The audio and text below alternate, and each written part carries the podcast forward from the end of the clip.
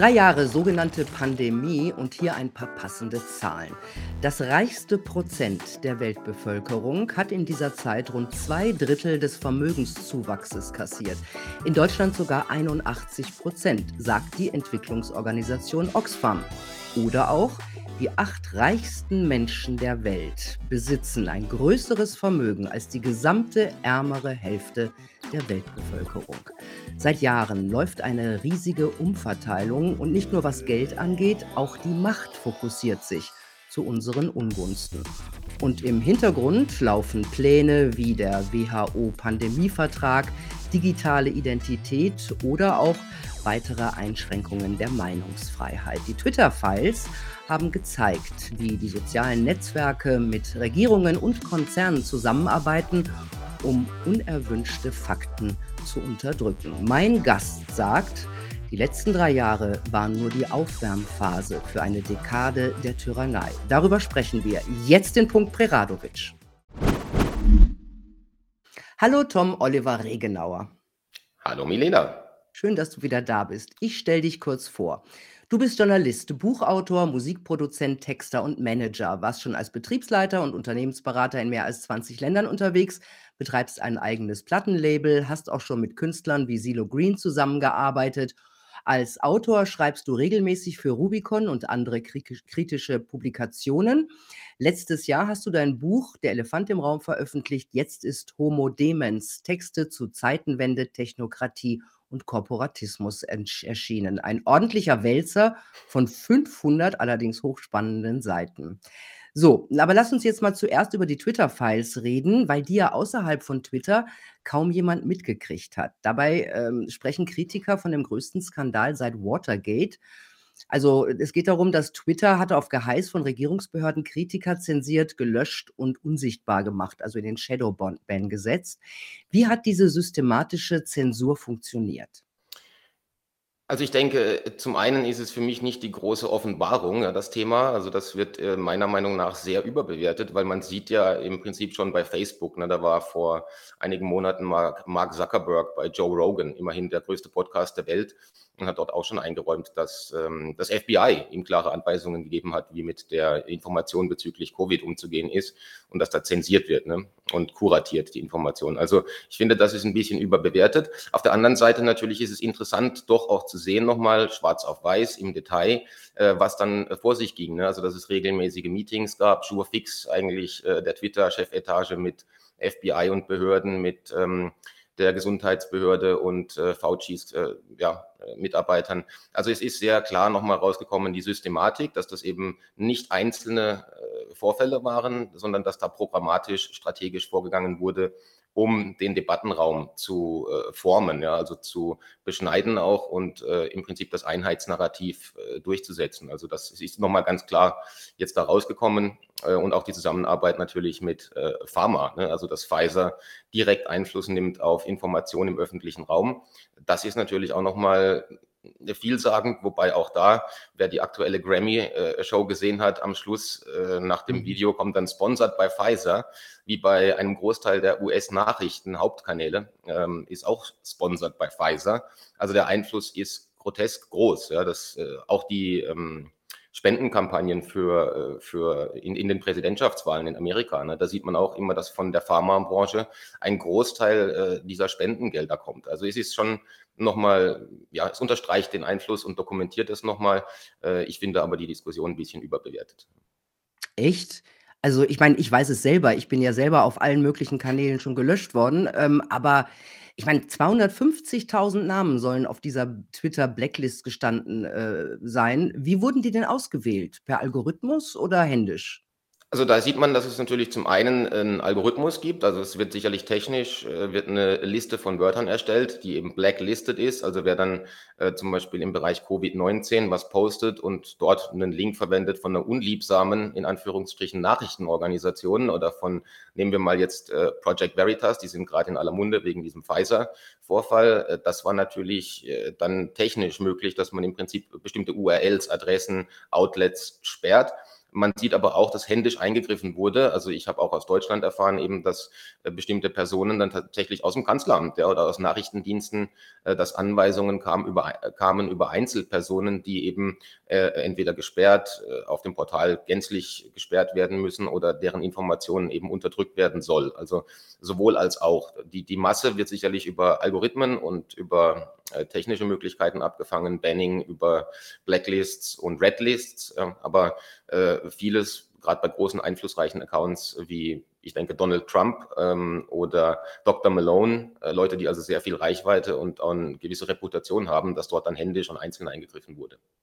Mhm, aber es ging ja nicht nur um Corona, ne? Da, gab, da wurden ja auch, wurde ja auch bei anderen Themen eingegriffen.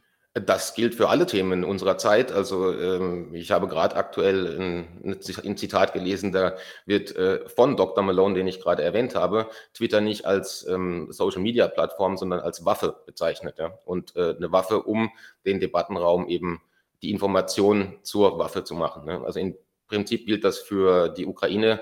Äh, genauso wie für das Thema Klimawandel, äh, genauso für das äh, Thema Covid. Also alles, was ein gewisses Einheitsnarrativ von oben ähm, verordnet bekommt oder wo man versucht, das durchzusetzen, ähm, äh, dort ziehen diese Mechanismen. Deswegen finde ich, wie gesagt, das auch überbewertet, weil man äh, im Rahmen von äh, der, Face der Facebook-Eingeständnisse von Mark Zuckerberg zu dem Thema äh, Hunter Biden Laptop schon gesehen hat, dass auch dort im Vorfeld der US-Wahl massiv eingegriffen wurde, um im, im schlussendlichen er Ergebnis dann auch die US-Wahl ähm, zu beeinflussen. Denn ohne diese Manipulation um den Hunter Biden Laptop und diese beiden Story äh, hätte vermutlich jemand anderes die Wahl gewonnen in Amerika.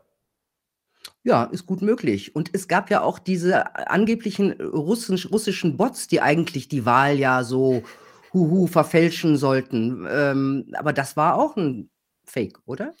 Das ist mit Sicherheit nicht, also es ist mit Sicherheit nicht falsch, dass es russische Bots gibt, so wie ich aus, gibt auch chinesische Botfarmen, aber es gibt auch europäische. Ne? Also äh, das gibt es wohl überall, aber natürlich in dem Fall war das ganz klar Meinungsbildung in Amerika, um diesen, ähm, um diesen Vorfall äh, den bösen Russen in Anführungsstrichen in die Hände, äh, zu, also in, hinzuschieben. Ja, das äh, klar hat das denen in die, in die Karten gespielt. Ja. Das benutzt man wie jetzt auch in der Ukraine, sind ja auch alles die Russen. Ja. Also äh, gerade heute Morgen eine Meldung gelesen, dass man auch jetzt wieder äh, die russische Föderation da verantwortlich macht und Putin für die äh, grassierende Fehlinformation in der EU, die sich da auf äh, Plattformen breit macht. Ja. Und praktisch alles, was dem Einheitsnarrativ widerspricht, ist äh, kriminell. Ja. Also man sieht, dass das kriminalisiert wird.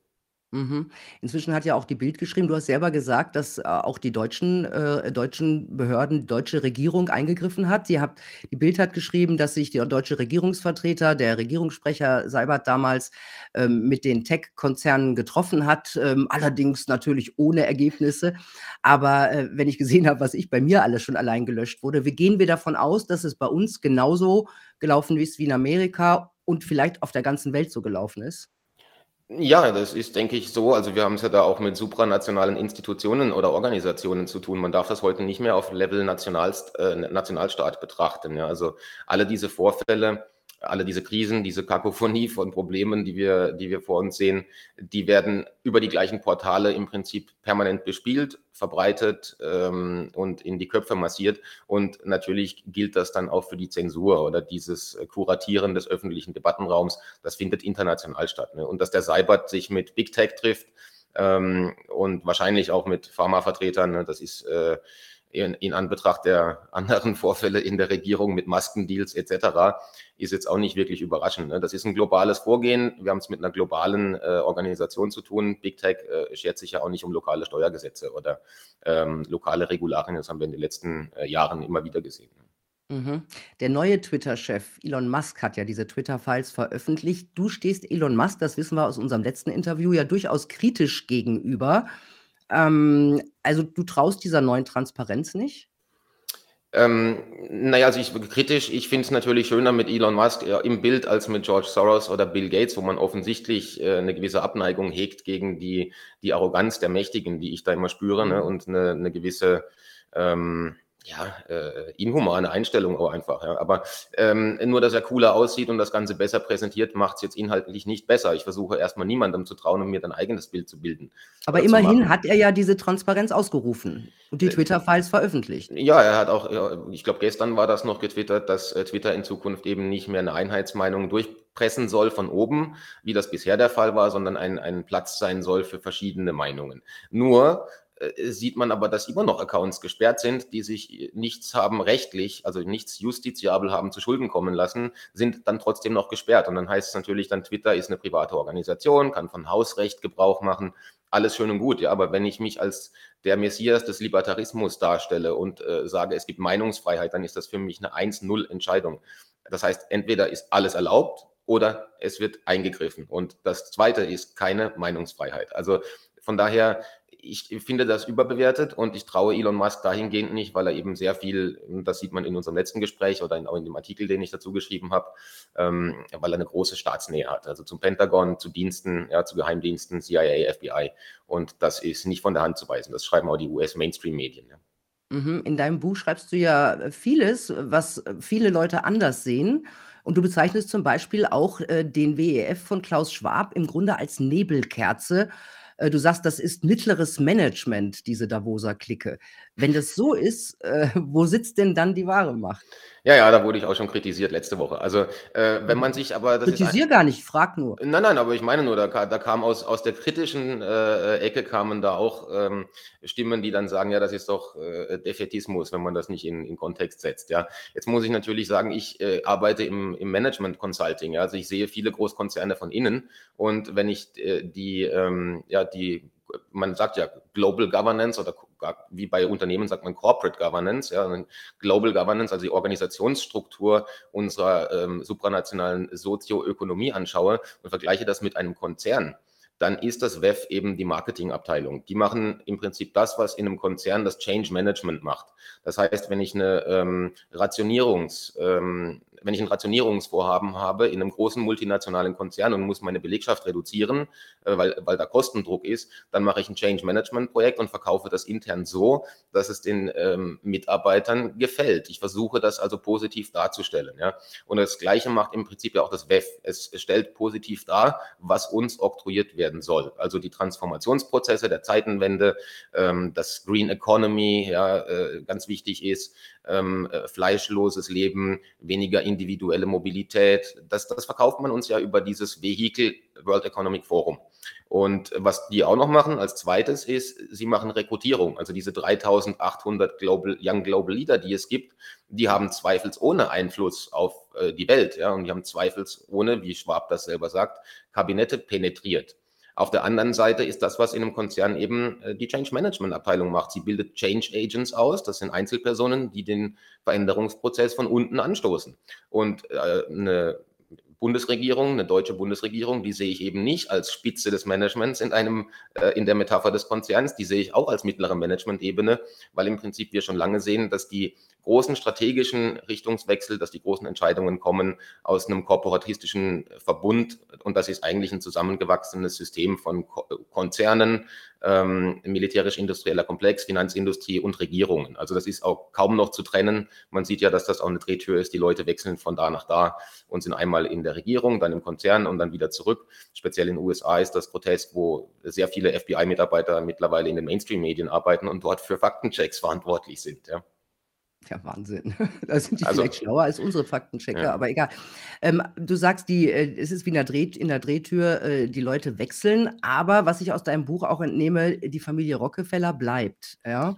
Genau. Und ähm, du zitierst aus den Memoiren des Bankiers David Rockefeller, da steht, ich zitiere, manche glauben, wir seien Teil einer geheimen Verbindung, welche gegen die besten Interessen der Vereinigten Staaten arbeitet. Sie charakterisieren meine Familie und mich als Internationalisten und behaupten, dass wir uns weltweit mit anderen zur Errichtung einer global integrierten politisch-wirtschaftlichen Struktur verschworen haben. Wenn das die Anklage ist, bekenne ich mich schuldig und ich bin stolz darauf. Ja, ja das ist ja eigentlich recht offensichtlich. Was ist denn da das Ziel? Eben, und das äh, beantwortet vielleicht auch nochmal auf deine vorherige Frage, das mit dem World Economic Forum. Ähm, das WEF bezeichne ich deswegen als Nebelkerze, weil das eben sehr medial präsent ist. Ja? Jetzt haben andere Leute mir geschrieben, ja, das sei doch gar nicht präsent in ARD und ZDF, hören Sie davon nichts. Ja, das mag sein, aber medial präsent heißt ja auch in den neuen Medien, ja, und die sind voll mit World Economic Forum. Es gibt aktuelle Bücher darüber, äh, da wird das WEF als Weltmacht bezeichnet und ähm, es ist in, in den Medien hochpräsent.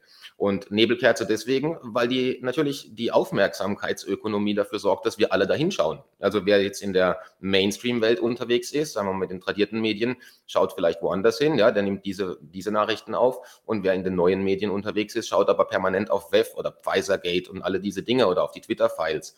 Am Ende sorgt es aber dafür, dass es Aufmerksamkeit absorbiert. Und deswegen schaut niemand dahin, wo man eigentlich hinschauen müsste. Und das sind eben Organisationen wie der Wellcome Trust, ähm, oder die Rockefeller Foundation, die es schon seit über 100 Jahren gibt und wo sogar The Lancet, also die, ich glaube, angesehenste medizinische Publikation der Welt, selbst schreibt, dass es niemand gibt, der in den letzten 100 Jahren einen derartigen Einfluss auf die äh, globale Gesundheitspolitik genommen hat wie die Rockefeller Foundation. Die sind so mächtig, und so umfangreich über den Planet verteilt mit ihren Suborganisationen. Also die haben äh, natürlich im Bildungswesen Universitäten gesponsert, die haben in der Wissenschaft alles Mögliche gesponsert. Äh, der, der Einfluss der Rockefeller Foundation ist unglaublich groß. Es ist Wahnsinn und niemand ähm, thematisiert das. Das wäre eigentlich eine Organisation, die man anschauen müsste, genauso wie der Wellcome Trust. Also es gibt ganz viele Organisationen, von denen das WEF ablenkt. Ja, also den zum Welcome Trust äh, kommen wir auch noch später. Ähm, aber äh, was ist das Ziel am Ende? Ein, eine globale Weltregierung, äh, eingeschränkte Freiheit der Menschen und viel Geld oder was ist das Ziel? Na gut, das sind zwei, also das eine ist äh, Ziel und das andere ist Motivation. Also ich glaube, die Motivation der Mächtigen ist Macht, ja. Also Macht macht süchtig und äh, Gier wahrscheinlich, also einfach äh, Geld kann man auch nie genug haben. Ne? Das ist äh, sicherlich mal die Grundmotivation. Ähm, und natürlich, glaube ich, haben die drittens so eine Art Selbstverständnis, ja, dass wir sind die Gewählten, wir sollten über den Planeten herrschen. Nun, da, aber das darf man natürlich das Ganze nicht in dieser äh, plumpen alten Vorstellung sehen von, da sitzen dann fünf ältere Herren im Hinterzimmer und äh, beherrschen die Welt, ja, und machen hier eine Weltverschwörung. Das ist natürlich Blödsinn. Wir leben in einer äh, korporatistischen Welt, das heißt ein Zusammenschluss ähm, verschiedener Zirkel, eben sowas wie die Rockefeller Foundation, der Wellcome Trust, das World Economic Forum auch, weil es hat seine Rolle da, aber auch eine Organisation wie Twitter oder die Bundesregierung oder Facebook spielen da alle ihre Rolle. Und es geht dabei nicht um die Errichtung dieser singulären Weltregierung, sondern um das, was schon ähm, 1930 Bertrand Russell beschrieben hat in seinem Buch Social Reconstruction, um den Aufbau eines Verordnungsstaates, eines kollektivistischen globalen Verordnungsstaates. Und dazu muss niemand die einzelne Person sein, die die Macht hat. Es muss keine einzelne Regierung oder Organisation sein, die sich als Weltregierung bezeichnet, ähm, weil wir sehen ja jetzt schon, dass wir global regiert werden über eine Organisation wie die WHO, die sich praktisch über jedes nationale Gesetz stellt, ohne dass wir dafür jemals gewählt hätten oder abgestimmt als äh, souverän oder als äh, Demokratie. Ja, die WHO, äh, plant ja jetzt oder das soll jetzt auch bald kommen, eine Pandemie ein neues Pandemiegesetz. Das soll von allen Staaten auf dieser Erde unterschrieben werden. Ähm, letztes Jahr hatten sich noch ein paar Staaten gewehrt. Ich bin jetzt gespannt, ob alle unterschreiben. Was würde denn dieser Pandemievertrag am Ende bedeuten? Eben, das ist äh, ein sehr gutes Beispiel, äh, an dem man sieht, wie wenig Einfluss man auf nationaler Ebene hat. Denn der Pandemievertrag würde am Ende bedeuten, dass alle Mitgliedstaaten der WHO sich diesem Reglement zu unterwerfen haben. Davon haben dafür hat aber niemand abgestimmt, weder in Deutschland noch in den USA noch sonst irgendwo. Also es hat eine kleine Gruppe äh, Spezialisten oder die Wissenschaft ja, oder Experten hat sich entschieden, dieses Pandemieabkommen äh, zu strukturieren unter Einfluss solche Organisationen wie Rockefeller und, und ähm, Rockefeller Foundation oder Wellcome Trust. Und es ist am Ende ein bindendes Regel, ein bindendes internationales Regelwerk, an das sich alle halten müssen. Und es würde bedeuten, dass wenn in äh, der WHO in Genf jemand den Lockdown ausruft, dass sich die Nationalstaaten daran zu halten hätten. Und wenn sie es nicht tun, werden sie finanziell bestraft, also müssen Strafzahlungen leisten, zum Beispiel. Mhm. Ah ja, und das sind wahrscheinlich alles Sachen, die sollen jetzt auch nicht so groß beredet werden, ähm, so wie wir das Genau. jetzt tun. Ähm, äh, was was äh, was tut sich denn im Bereich von Einschränkung der Meinungsfreiheit? Da sind ja auch noch ein paar Sachen am Laufen. Da gibt es ganz viel leider, das, äh, das da läuft. Ja, also man hat schon letzten August, August äh, 22, hat die UN schon äh, der Falschinformation wörtlich, Zitat, den Krieg erklärt. Ähm, also ich finde das schon mal eine bedenkliche Formulierung, wenn die UN sagt, sie erklärt äh, Falschinformationen den Krieg. Und das war, wie gesagt, letztes, ich glaube, im August letzten Jahres.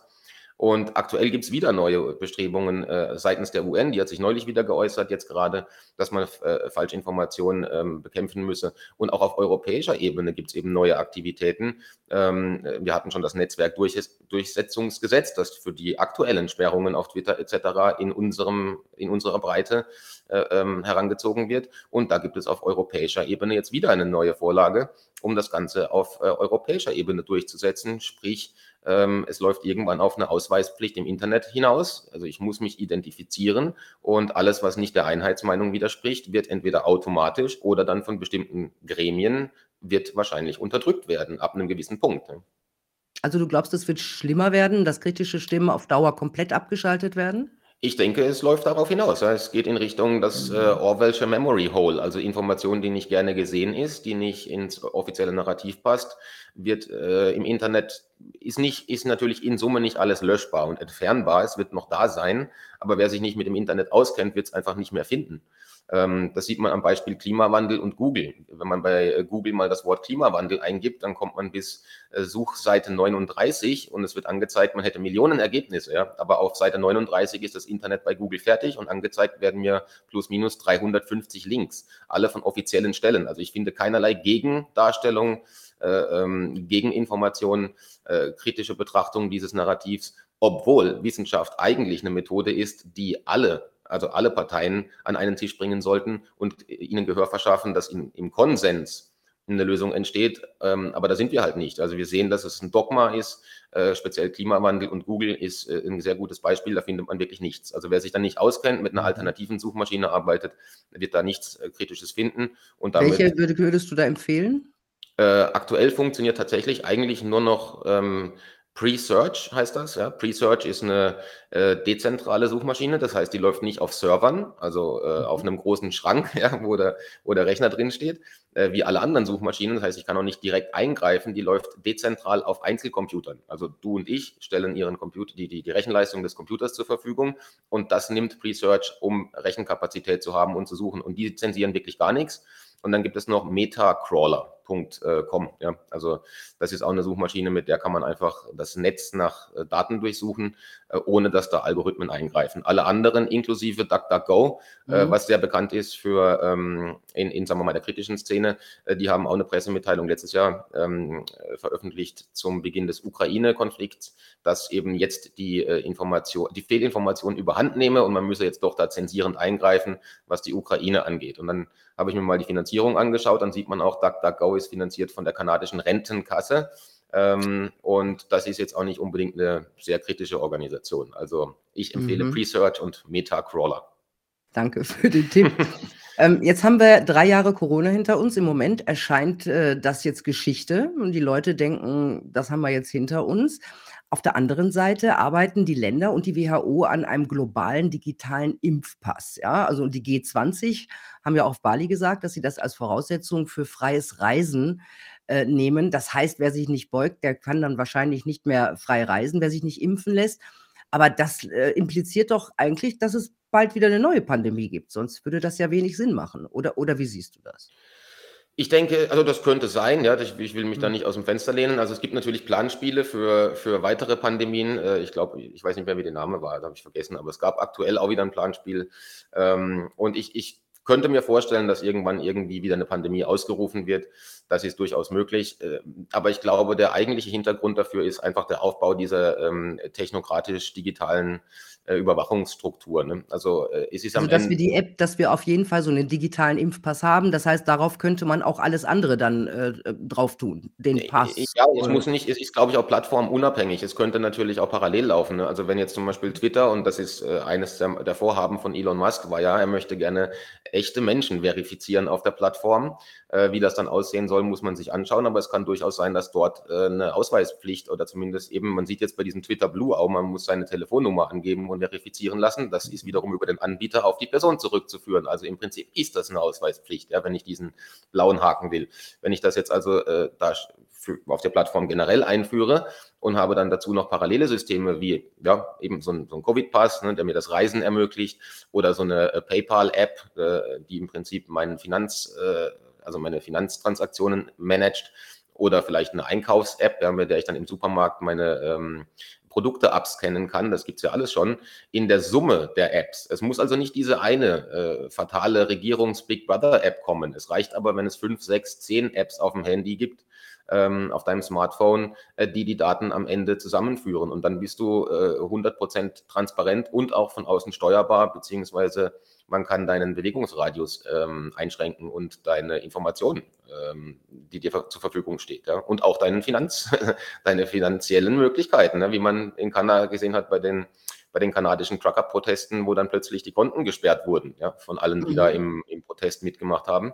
Also die Leute stellen sich dann immer nochmal auf das Thema zu kommen. Es gibt die böse große Weltregierung oder es gibt diese böse eine Big Brother App. So ist das nicht. Wir leben in einem sehr komplexen System, aber in der äh, Summe der Bestandteile ist, ähm, ist es schon im Prinzip der Big Brother, den vor dem Orwell immer gewarnt hat. Ja. Und was ich bei dir gelesen habe, ähm, erstaunlicherweise hat ja die Ukraine angekündigt, eine App mit einer digitalen Identität und einem universellen Grundeinkommen zu verknüpfen. Mhm. Das erinnert schon an Chinas Social Credit System. Ja. Schon seltsam, dass ein Land im Krieg dafür Muße hat, oder?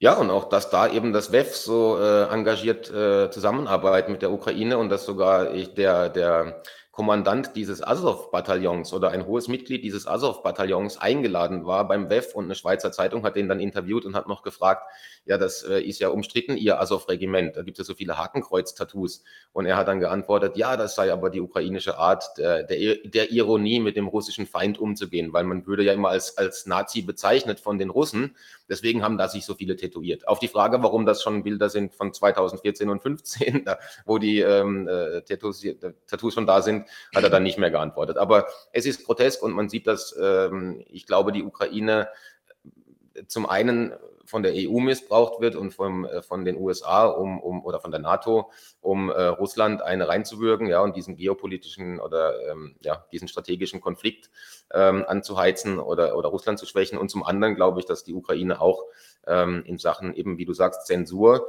äh, Gleichschaltung der Opposition und Medien. Das ist im Prinzip auch schon sehr weit fortgeschritten und mit mhm. Einführung dieser, ich glaube, DIA-App hieß das Ding, ähm, die auch schon live ist. Ähm, also die gibt's schon, die läuft. Äh, dass man damit schon sehr nah am Social Credit Scoring ist, äh, das man in China hat. Ja.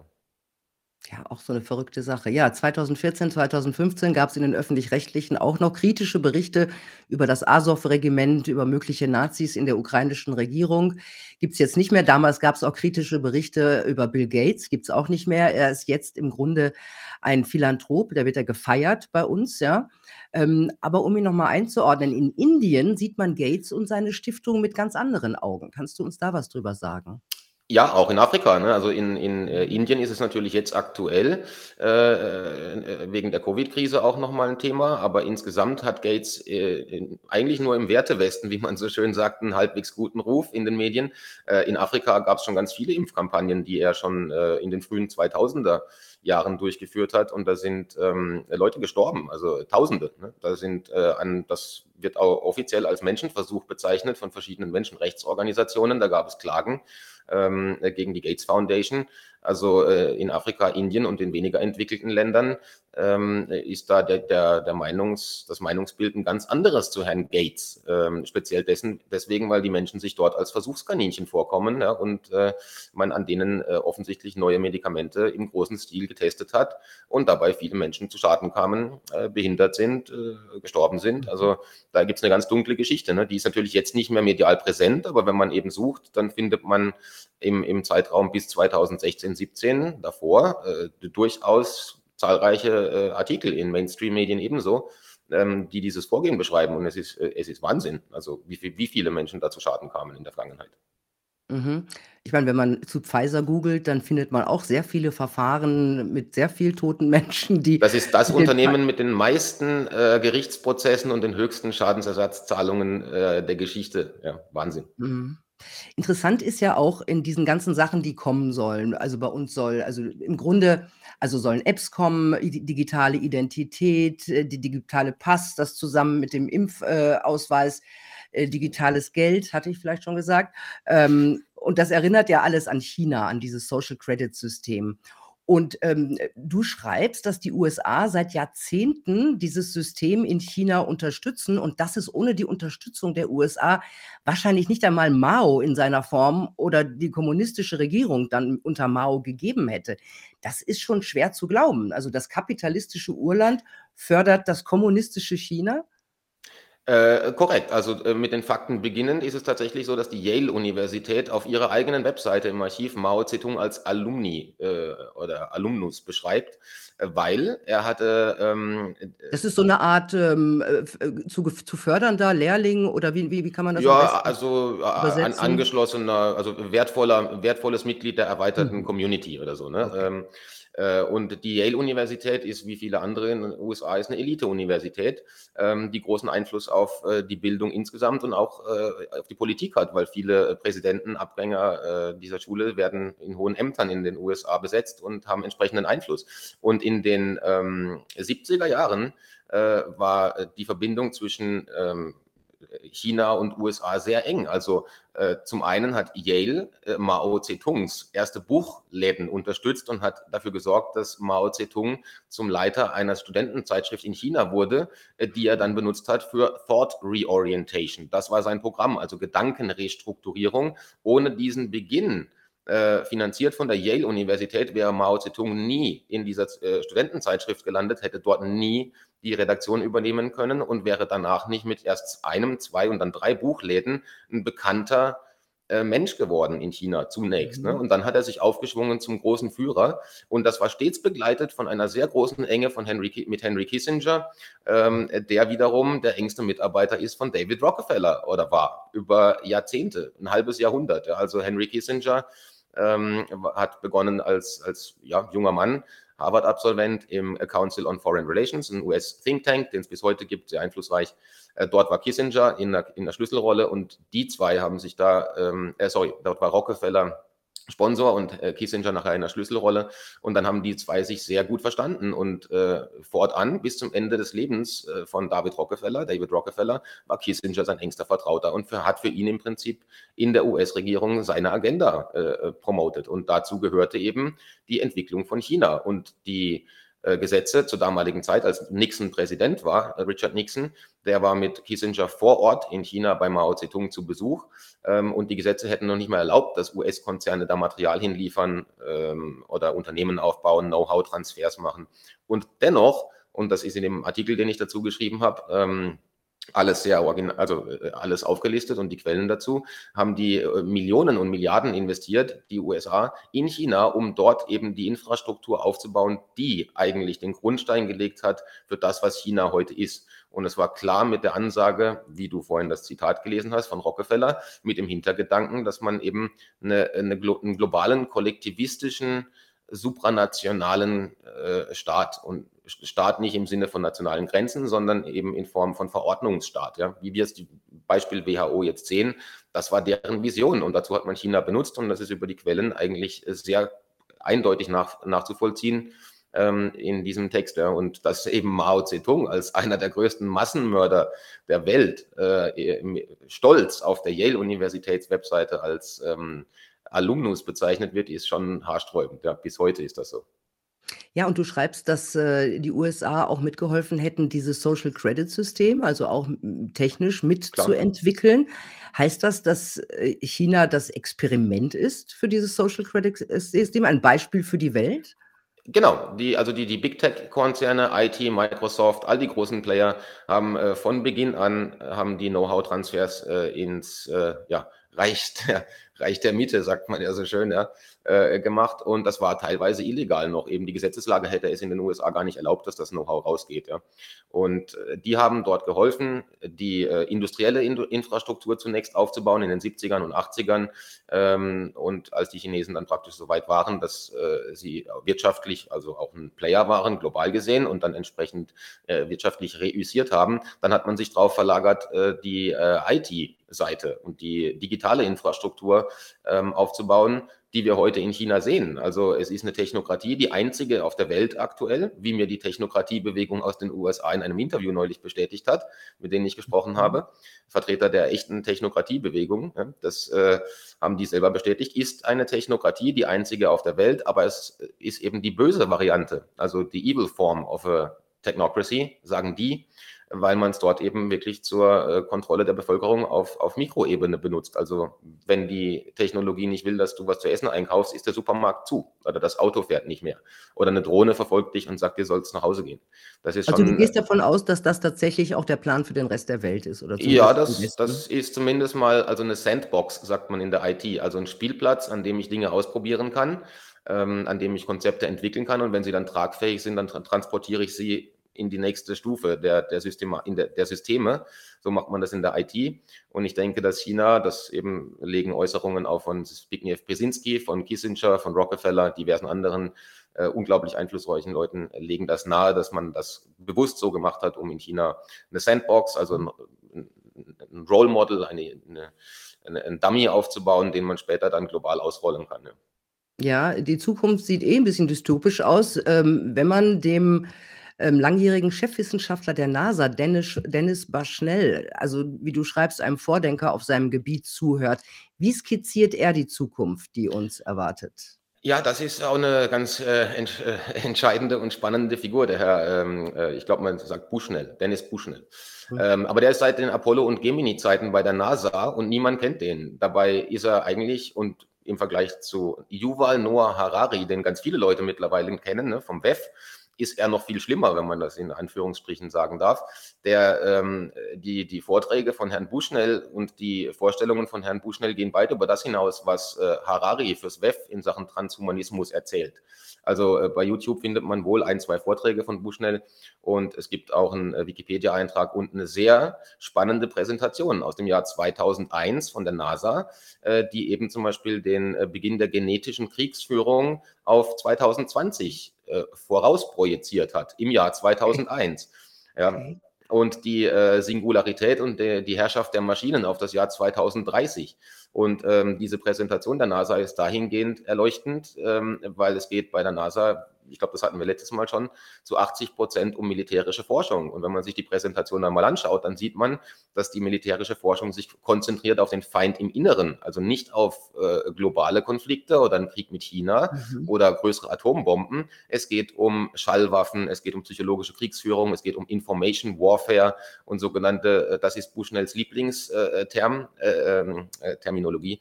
Lieblingsbegriff ist der Civil äh, Trojan Horse Civilian Systems, also zivile Systeme, die als trojanisches Pferd ähm, ausgerollt werden. Und damit meint er Social Media Portale, damit meint er Impfkampagnen, damit meint er äh, Zusatzstoffe im Essen. Also diese Präsentation ist verifiziert von der NASA und beschäftigt sich damit, wie man die eigene Bevölkerung bekämpft. Das ist mhm. grotesk. Und deswegen wäre es wichtiger, dass man eben nicht Harari liest und seine komischen und zu Recht auch ja, kritisierten und verstörenden Bücher und Vorträge. Aber die Leute könnten sich mal Dennis Bushnell angucken. Der Mensch ist viel, viel äh, schlimmer unterwegs und äh, vor allem viel länger im, im Spiel, wie man sagt. Ne? Der ist, wie gesagt, seit Apollo und Gemini äh, bei der mhm. NASA und ähm, nimmt seit 50 Jahren Einfluss auf diese auf diese strategischen Entwicklungen und das mit sehr viel Gewicht vermutlich im Hintergrund. Ja, und den kennt kein Mensch. Du hast gerade von Ja. trojanischen Pferden gesprochen. Ähm, gehören die NGOs auch dazu, die Nichtregierungsorganisationen, die wir ja normalerweise mit etwas Positivem verbinden, wie Greenpeace, WWF, die tun was für die Natur oder so. Können sind das auch trojanische Pferde? Ja, also man kann, äh, der Begriff ist natürlich immer jetzt auch ein bisschen ausgeleiert mit dem trojanischen Pferd, aber natürlich das, was ich vorhin gesagt habe, ne, dieses Geflecht, man könnte es, also ich bezeichne es immer als Korporatismus. Es ist äh, ein Geflecht aus Regierungen, Konzernen ähm, und sonstigen Organen, die Einfluss nehmen. Ja, und dazu gehören natürlich auch die NGOs, denn die sind in, im größten Falle sind, also in den meisten Fällen sind die relativ intransparent. Niemand schaut genau, wo kommt denn das Geld her von so einer NGO. Ne, das sieht man auch bei äh, diesen Klimaprozessen. Oftmals für Regierungen, ne? für, für, für Nichtregierungsorganisationen, ja, auch in Deutschland. Genau, äh, das, ja. das kommt entweder von Regierungen oder dann von den Menschen, die, wie bei der Klimabewegung, groteskerweise die Umwelt am meisten verschmutzen mit ihren Konzernen. Die finanzieren dann diese NGOs, die äh, die Green Economy äh, durchpeitschen und auf der Straße Sitzblockaden äh, organisieren. Also deswegen NGOs sind ein ganz großer Teil dieses Netzwerks, weil eben das System, das wir in der Zukunft sehen werden oder auch eigentlich jetzt schon sehen, ist ein äh, System, das keine Verantwortlichkeiten mehr kennt. Die Verantwortlichkeit wird so lange wegdelegiert, bis niemand in Persona mehr verantwortlich ist. Früher war es mal der Fürst, in, in der Burg, der war verantwortlich. Wenn man mit dem nicht zufrieden äh, war, ist man dahin und hat den aufgeknüpft und dann hat ein neuer Fürst übernommen. Dann war es der Kanzler oder die Kanzlerin, äh, die war verantwortlich, hat man abgewählt. Heute gibt's, äh, kann man zwar den Kanzler abwählen, aber es ändert ja am Ende nichts daran, ob ein Tetros äh, in der WHO neue Verordnungen erlässt und 190 plus Staaten unterschreiben das mhm. und es gilt dann. Also das ist ein, ein gesichtsloses Imperium, sage ich immer, ohne Verantwortlichkeiten und die NGOs sind ein großer Teil dessen. Äh, und wenn man sich vergegenwärtigt, dass nur in Genf, ich glaube 750, 750 NGOs ansässig sind in einer Stadt, dann ähm, ja, kann man sich überlegen, wie lange man bräuchte, um da alle finanziellen Verwicklungen und Einflussnahmen zu mhm. recherchieren. Und das äh, ist am Ende geht es da um Kriminalistik, weil das ist Korruption. Also es ist Korruption und organisierte Kriminalität. Man muss dem Geld folgen. Ja. Das ist immer, ist wie bei, bei einem Kriminalfall. Also mir geht es ja nicht darum, Leute anzuschwärzen oder mhm. äh, äh den Buhmann. Äh, Recherche. Zu, ja, oder den Buhmann an die Wand zu zeichnen oder zu sagen, das WEF ist unwichtig, mhm. aber man muss es holistisch betrachten und ähm, da muss man eigentlich wie ein Kriminalist vorgehen und einfach dem, dem, meistens dem Geld folgen. Und das ist immer sehr ja. interessant, wo man dann landet, ja. Genau, bei dem Thema bleiben wir irgendwie auch. Du hast dich auch mit dem Deutschen Ethikrat und äh, seiner Chefin Alena Büchs beschäftigt. Und jetzt kommen wir nämlich zum Welcome Trust von vorhin. Die hat langjährige Verbindungen zur Stiftung Welcome Trust. Die hat mal dort gearbeitet und soll auch jetzt noch Fördergelder erhalten haben. Das schreibt zumindest die Welt. Äh, Frau Bück selber streitet ab, Geld vom Welcome Trust bekommen zu haben. So, jetzt findest du aber diese Verbindung generell absolut unethisch. Warum? Was ist so besonders am Welcome Trust? Also der Wellcome Trust an sich ist eine sehr einflussreiche Organisation, gegründet von Henry Wellcome. Hat also nichts mit Willkommen zu tun, sondern mhm. mit dem Nachnamen des Gründers. Und der gute Henry Wellcome war eben äh, schon, das war auch knapp vor 100 Jahren, äh, war in der gleichen Clique von äh, Eugenik-Fans wie George Bernard Shaw oder äh, Bertrand Russell, die sich alle damals für die Zucht des Menschen, Optimierung der Zucht ausgesprochen haben, sprich für das, was später die Nazis in Deutschland versucht haben, indem sie eine Rasse ausrotten wollten und die andere optimieren, die Herrenrasse züchten. Das sind. Gedanken, die eben auch Bertrand Russell oder ähm, George Bernard Shaw und Henry Wellcome verfolgt haben. Und äh, die Zusammenarbeit von Henry Wellcomes Wellcome Trust mit Organisationen wie dem Galton Institute, das heißt heute Galton Institute, früher hieß es The British Eugenics Society, ähm, die ist sehr eng gewesen. Ja? Man hat das dann ab den 60ern und 70ern hat man diese Namen geändert und das heute noch existierende zum Beispiel Journal for Biosocial Science, also das Journal für biosoziale Forschung, hieß bis, ich glaube, 63 The Eugenics Review, ähm, mhm. also die Eugenik Review. Dann, äh, und da gibt es ähm, mannigfaltige Beispiele, wie man diese Eugenikbewegung umbenannt hat in Bioethik, in biosoziale Forschung und wie eben ähm, der Wellcome Trust nicht nur bei Covid, auch in der WHO Einfluss nimmt. Denn der langjährige, ich glaube 15 Jahre oder so Mitarbeiter ähm, äh, für ähm, Forschung in Asien, äh, beim Wellcome Trust, der ist jetzt Chefwissenschaftler der WHO. Ähm, der wurde erst vor ein paar Wochen oder paar, ja, so ist gerade, ich habe den Namen leider nicht präsent, muss nochmal nachschauen.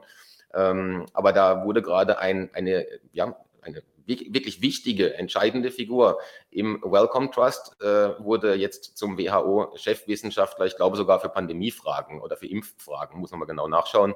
Ähm, aber die Verbindungen des Wellcome Trust in, ins Pharmawesen sind unglaublich tiefgängig.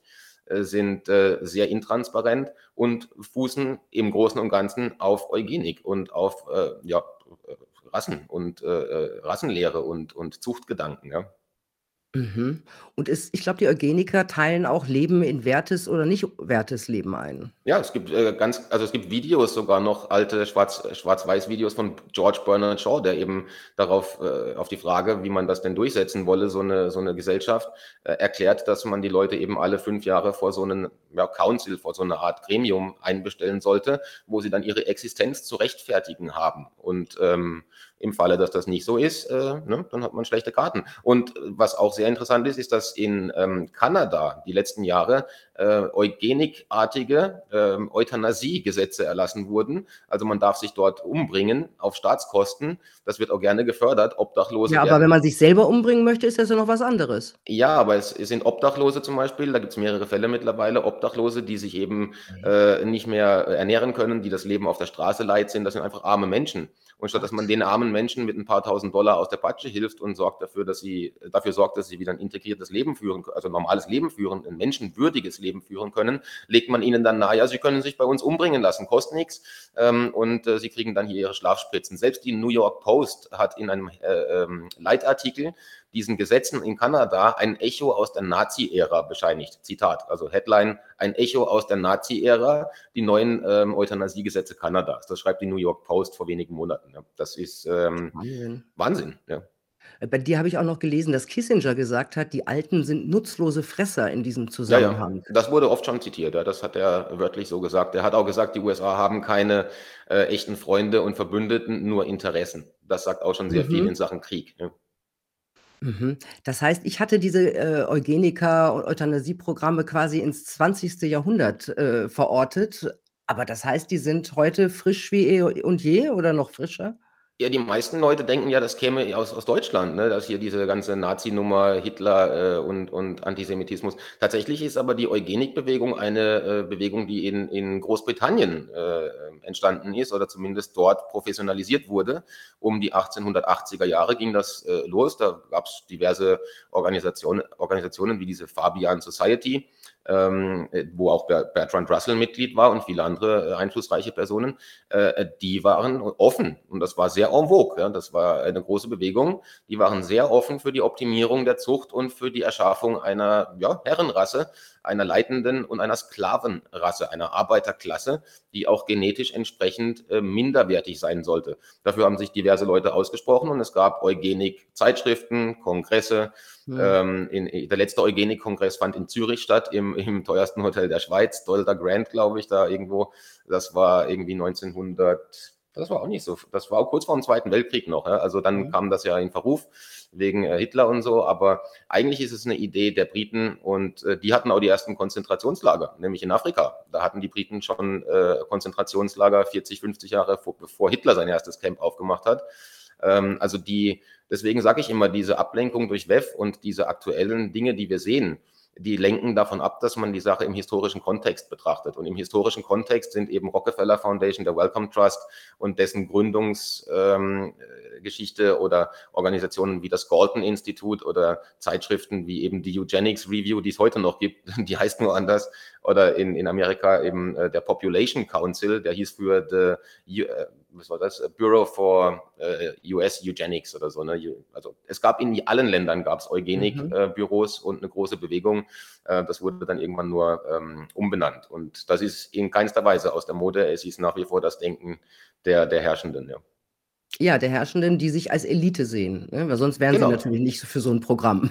Und und die halten auch nicht hinterm Berg damit, ne? Also, es gibt, äh, auch Bücher aktuell über die Elite, auch von der Elite. Das eine heißt „The Super Class“, äh, das ist schon 'n bisschen älter, von Rothbard. Äh, der ist, ähm, äh, selber Teil der oberen paar Tausend in Amerika, 'n Milliardär und, äh, beschreibt da, ja, in 'ner gewissen Arroganz, so wie David Rockefeller und, äh, Konsorten auch, dass sie sich eben als herrschende Klasse sehen und, äh, dass sie da auch stolz drauf sind. Und wie er selber schreibt: „Wenn das der Vorwurf ist, dann, ähm, ja, bekenne ich mich schuldig und bin stolz drauf.“ Ja, das ist super.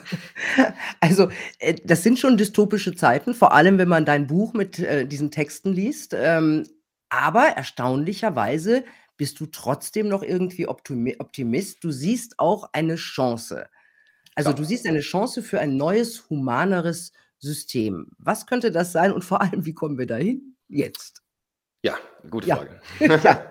Ähm Ja, ich denke, dass es äh, zivilisationshistorisch betrachtet eben noch nie einen Zeitpunkt in der, in der Menschheitsgeschichte gab, äh, aufgrund des Internets und der globalen Natur dieser Krisen und dieses Vorgehens. Es gab noch nie einen Moment in der Menschheitsgeschichte, äh, zu dem so viele Menschen parallel auf der Welt gleichzeitig erkannt haben, von was sie da regiert werden. Ja, also es war noch nie offensichtlicher, ähm, wie arrogant äh, sich gewisse Kreise über den normalen Mensch, über, das, über den normalen Bürger erheben möchten und uns Transformationsprozesse aufzwingen, die am Ende zum Nachteil aller sind. Also deswegen plädiere ich, und ich glaube, das wird sich irgendwann auch einstellen, immer dafür, dass man aufhört, dieser Polarisierungsdialektik zu folgen, also links gegen rechts, äh, äh Musk-Fan gegen Musk-Kritiker. Äh, das sind alles nur Spaltpilze. Am Ende geht es immer um oben und unten. Ja? Und wir müssen uns auf unserer Ebene äh, in parteiübergreifend und, und spektrumsübergreifend müssen wir uns auseinandersetzen, damit wir die Veränderungen bestimmen und formen, denn sonst kriegen wir sie, wie meistens in der Menschheitsgeschichte, vorgesetzt von jemand anderem. Und das war bisher immer zum Nachteil der Zivilisation. Deswegen glaube ich, dass es eine große Chance ist, denn wie gesagt, es war noch nie so vielen Menschen gleichzeitig bewusst, was passiert. Äh, und es waren, glaube ich, noch nie so viele Menschen gleichzeitig enttäuscht oder kritisch in Bezug auf ihre Regierungsvertreter, auf NGOs und eben zum Beispiel Massenmedien, die, die, die sie ganz offensichtlich versuchen zu manipulieren und in eine Richtung zu treiben, statt dass sie objektiv anstatt objektiv zu berichten. Also deswegen sehe ich es als Chance. Und wie kommen wir dahin? Ich glaube, es. Muss ich erstmal ganz kurz ein Hüsterchen, ein zustimmendes Hüsterchen, bitte. Man sagt ja nicht Gesundheit bei Husten, aber trotzdem.